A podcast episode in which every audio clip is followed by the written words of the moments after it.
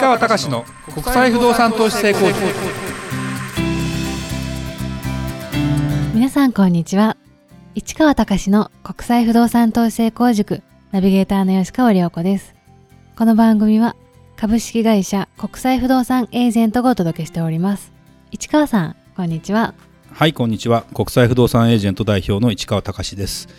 えー、りょうこちゃんりょうこちゃんはまあ自分で家を買ったり家を建てたりっていうのは多分まだイメージもあんまり湧かないのかなと。そうですね。正直湧かないですね、うん、いう気はしますけどね、はい、あのー、たまたま僕もね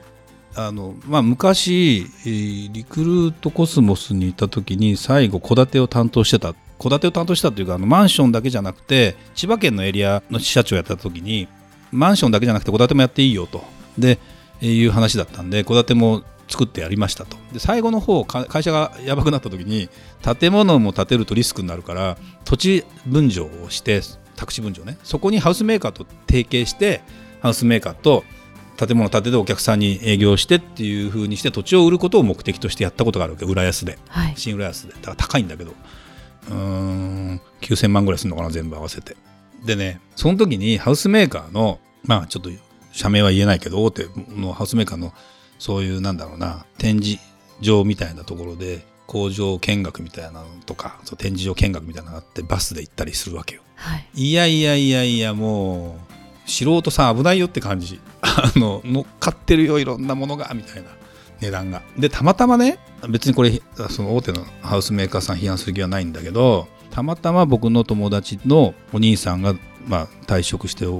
ご両親も亡くなったので家を建て替えようとでもその、ね、埼玉県の某都市のところでねっていう話になってでやっぱりその方はずっと銀行にお勤めでその弟さんが僕と仲いいってことは要するに不動産関連の仕事もしてるんで詳しいから一緒にハウスメーカー見に行くから立ち会ってくれと言って、はい、でその話を聞いたわけですよ。非常に面白いなと思ったのがまあ結果的に全然知らないというかですねこれちょっと具体的な名前出しちゃっていいのかな県民共済が一番安いって県民共済ってさ戸建て作ってるのみたいな話って俺知らなかったんだけど県民共済に入ればなんか建てられるというか権利があって。で圧倒的に安いみたいなんですよ。でそれが普通ね戸建てってオプションオプションでどんどん高くなっていくわけ。だけどそうじゃなくて結構これ標準仕様のグレードも高いしあれって感じで。で圧倒的にですね、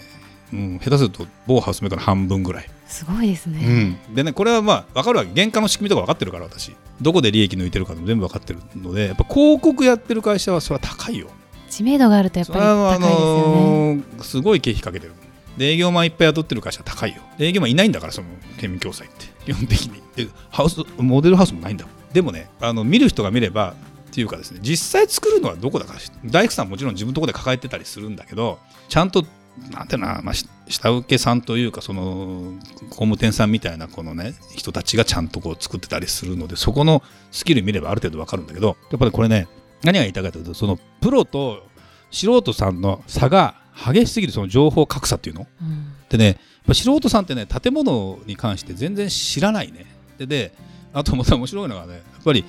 埼玉県もまあちょっと大宮より北の方にずっと住んでて今まで50坪ぐらいの建坪に住んでたわけ。で今回もう家族も減るし小さくしようという話だったんだけど結局話を聞いてるとそれ全然小さくないじゃんみたいな。47坪作るのも一緒じゃんぐらいの話になったらしくて。なんでかっていうとやっぱりまあ言っちゃ悪いけど田舎の人はそのねリビングダイニングリビングで20畳必要とか、ね、和室10畳必要とかいるかそんなにみたいな話もあったり。8畳2間いるとかあと寝室も10畳いるとかそれ安くなんないじゃんみたいなさ狭くなんないイコール安くなる。で例えばリビングも大きかったりすると大きな空間を作ると高いんですよ建築費って。その分とかね。そんなこと考えるとやっぱりね情報格差というか本当に素人さんが無謀に行ったら騙され騙されるわけじゃないけど気をつけないとあれだから本当にセカンドオピニオンじゃないけど知ってる人に相談するのが大事っていうのは改めて思いましたね、ね、うん、ちょっと話それましたけどまあ今日のテーマに行きますか。はいえー、今回は税理士さんといっても知識の幅は狭いです。不動産関連の知識や海外に関する知識など幅広く対応できる人はいません。そのあたりといかに付き合っていくかというテーマで市川さんにお話をしていただきたいと思います。はい。このね、テーマを選んだ理由何かっていうと最近の出来事で僕ら今いいなと思う投資案件とかを、まあ、投資案件とか節税ねいわゆる国内の不動産ですよ、えー、減価償却とかも含めて、えー、こういう物件いいですよっていうのを、まあ、メルマガ出しました。反響良かったですと。もう俺これ一瞬にして売れるんじゃないかと思ったんだけど結局売れなかった。その理由は何かというと税務的な見解があの曖昧で終わってしまったというかですね。それはやっぱりねそこはうちもあいけないなと。やっぱちゃんとうちの会社がそこら辺のことにものすごく詳しい人とかその抑え方も含めてちゃんとした形で、まあ、攻めていく税理士さんっていうのかな。その道に関してすごく詳しい人っていうのと本当にルートを作ってちゃんとやらないとダメだなということでそれをやってからもう開拓しました実は。もうね全然違う。でねまあ一般的に分かりやすく言うと顧問税理士といういるじゃない？あの例えばこの会社を作ってれば大体自分で申告する人はあんまりいないから顧問税理士って大体いるわけよ。はい、でで申告とかには詳しいけどアドバイスのレベルが全く不動産なんか知らない人もいっぱいいたりしてでその人にでも顧問税理士にみんなやみくもに聞いてる人も結構いたりして。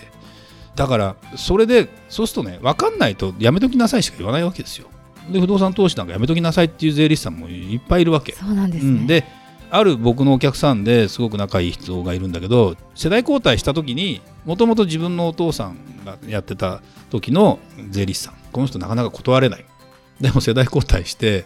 向こうが世代交代した時に思い切って変革してよかったとか要はやめとけしか言わない人結構多くてこれが必ずしも本当不動産投資にとってみたらマイナスなんですよ。本当ね大した話じゃないというかそこを鵜呑みにするとかそのこっちの税理士さんがいるからといってかたくなに、まあ、僕らからするとお客さん側にこのボールを投げて検討してくださいって言って何にもできないともういやうちの税理士がダメですからって言って終わっちゃうケースがあってそれってさってじゃどんな物件だったらこの方買うのって。真剣に僕からすると真剣にその方も本当に研究して買うのかっていうのを思ってないんじゃないかぐらいの感じ。だけどご本人は知らないんだなその仕組みと。あと現実問題。だから僕らの役割は何ですかって言ったらそこに詳しいところの本当のプロフェッショナルの人を連れてくるしかやっぱなくて。でそもそもやっぱりお医者さんもそうだし、まあ、不動産屋もそうなんだけど専門知識の幅って狭いんですよ。だってさ大学教授っつったらそのことは知っててもさ隣のこと全く知らないじゃない。そうです、ね、だから専門家になれるわけよある意味。幅広く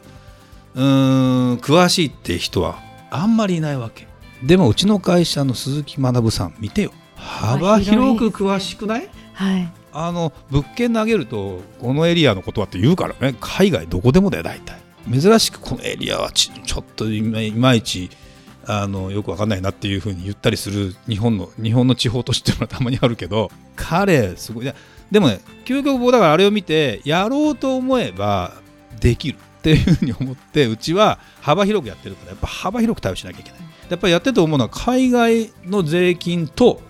国内の税金って両方払わなきゃいけなかったりするじゃん。まあもちろんいろいろミックスされてダブルで払うわけじゃないので基本的には別にその差額を調整するぐらいの話になるんだけど両方分かってる人いないからね。アメリカだったらアメリカのことは詳しくても日本のことは分かんないってで日本の税制があるからメリットで買う人もいるけどまあ全く海外のことは分かんないって人が多いじゃない。でこれをねいかにやっぱり融和するかっていう時に僕自身だから今探してるんですよそういう人がいないかなと、うん、で紹介もしてもらおうとしてるんだけどいそうでいない。だけど多分探せばゼロじゃないはず。で海外と日本ね。で幅広く。なかなかいないんで育てようかなと思ってるぐらい。なるほど、うん、だって専門家をこう集めて自分たちがこうクロスオーバーさせればいいというか。ででもしょうがないというかあとねあと税理士さんの難しいのはねマインドが違うというかですね。マインド、うん、あのねこれ難しいんだけど税務署とたある意味戦えますかという税理士さんといやいやいやいや資格もらってるからなかなかそうもいきませんよっていう税理士さんのスタンスによって全然違ってくるのである程度戦う覚悟がある人の方が投資をアドバイスするにはふさわしいと思います僕。だって投資というのはそこまで踏まえた上で投資をしていくっていうことになっていくんですよ。そうしないことにはいい情報が入ってきた時のジャッジを逃すんですね。だから本当にそのね、うん、あたりの部分を最近あなまあ、いろんないろんな数多く合ってるわけじゃないよ。でも多分この人は国税にものすごく強いなと思う人3人ぐらいにお会いしたんですよ。おのおのそのタイプが違う。でも共通的なものはマインドは一緒だった。要は俺私は戦いますよ。っていうことに関してと私はちゃんとそこはあのうまく、まあ、握りますよというとちょっといけないんだろうけどっていう部分がちゃんと分かってるか割とその辺りを明快にするかでそうすると資産家がついてくるっていう感じだったりするのでうん。うちの会社にはうちの会社のアドバイスとしてはそこまで踏み込んだ上でお客さん、まあ、投資家の人とかに対してじゃあこういうパターンの場合とあと相性もあるからお客様の場合はこの税理士さんがっていう話にして乗っかって進めていっていいですかってとこまで多分やらないと難しいかもしれないね。あのもちろんその人が付き合ってきた今までのパターンでこれは変えたくないとかこういう関係をずっと続けたいっていうのはあると思うんだけどもやっぱりね賢いなと思う人は税理士さんとかあの自分の会社の顧問税理士3人いたりするよね。そうなんですね、うんやっぱこの分野要するに多角経営したりしててメーカーなんだけどいわゆる海外系でただ訴訟に海外のメーカー的な訴訟に強い税理士さん。でも不動産のオーナーでもあったりするんで不動産に強い人とか。やっぱりそういう人をこうやっぱり何人か持ってたりするケースは強い。でうちはうちの顧問弁護士なんかは特にニューヨーク弁護士の資格も取ってるし不動産もすごく詳しいし、えーファイティングポーズもできるので、まあ、弁護士さんなんかはそうやってやってるんだけど税理士さんに関してうちの顧問税理士ということを考えたら別に納税をちゃんとやっていくっていう部分だけでいいんだけど逆に企業として提携してお客さんにサービスを提供するってことになった時にまあ特にそういう節税絡みの部分不動産の節税に関しての部分がものすごく明るい人っていうのはいるいるしちゃんとそのあたりのジャッジっていうのはその人と会うって喋るとね何がすごいかっていうとね答えがね明快すぎて悩んでた私がバカみたいな感じなわけ。でもそれをね全くそのねその臨場感が違うとお客さんに伝えてもそうですかぐらいなわけ。もう私からするとねもうちょっと感動してくれよと思うわけ。っていうことは出し方の問題だからこっちは、ね。ちゃんとそういうシチュエーションも含めてあの分かってもらえるような出し方を最初からしないとなんか響かないんだろうね。当たり前なんだけど。だからやっぱり仕事だのかな。世の中サービスってのは多分そこまで突っ込んでやらないとあの評価されないし突っ込んでやったらやっただけ評価されるんだろうなっていう気がものすごくしたんで僕にとってみてのビジネスのやり方についてものすごく考えさせられる、うん、ところですね。あの単純に名前だけ揃えてとか単純に国際税理士ですやんって言って突っ込んでっても、うん、大したことないんだな意外と。これ。だからでその理屈とか言ってるポイントっていうのは僕らで素人でも分かるからそれをちゃんと見た上であと専門家の人をでも僕らが言っても説得力なかったりするわけですよ。だって税理士さんでもないし。だからそれはそういう人をやっぱ出してきてその人にっ喋ってもらうっていうところがやっぱりものすごく大事なんでコンサルの仕事っていうかまあ奥が深いというかでもそこが僕らのやっぱり役割かもね。だからローンね。あと、あの不動産の場合絶対的に必要なのは税務知識とローン知識と法務知識のこの3つ。これがちゃんとできないと話にならん。あとは物件出しの目利きですよ。前から言ってるけど。ここ、目利きに関してはやっぱ僕ら独自でかなりできるんだけど、それ以外の部分は僕らだけじゃできなかったりするので、ぜひね、そのあたりを、まあ、巻き込んでというか、IPA のサービスとしてちゃんとできたらいいなというふうに思ってますし皆さん期待してくださいねこれがね。これじゃあやりますから私。言ったことはやりますから絶対に。有言実行で。有言実行。だからぜひね期待してね。困ってる方相談してくださいね。結構なとこまでもうレベルに行きますからうち。はい。という感じでございます。はい。ありがとうございました。